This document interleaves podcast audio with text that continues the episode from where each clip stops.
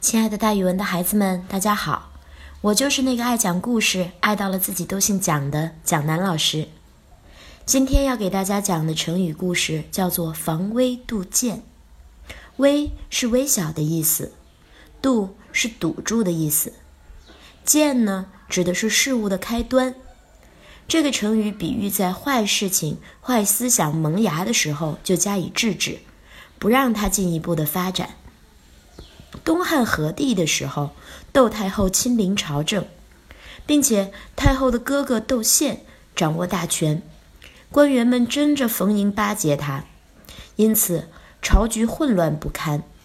窦氏家族仗着太后有权有势，横行乡里，鱼肉百姓，没有人敢揭发他们的恶行。当时的司徒丞相借着日食出现的机会，向和帝密奏说。皇上啊，太阳是君王的象征，月光代表臣子，日食的出现是说太阳的光芒被掩盖，也象征着做臣子的权力太大了，侵夺君王的权利。陛下，你要千万小心。在历史上记载，日食出现了三十六次，有三十二个国君都是被臣子所杀的，都是因为臣子的权力太大。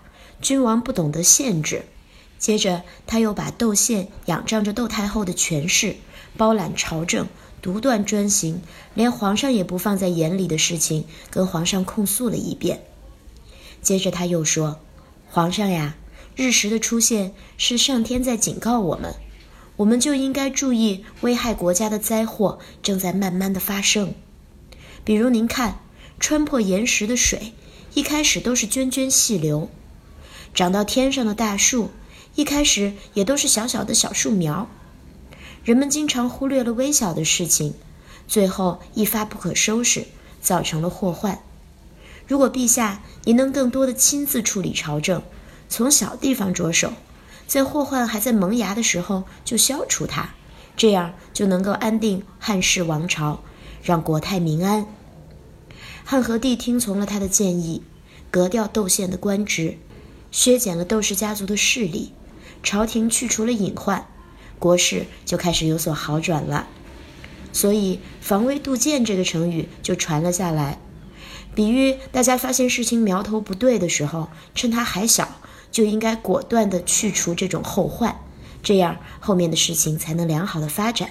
我们可以这样造句：这个地方常常堵车，其实是因为这个红绿灯的设计不太合理。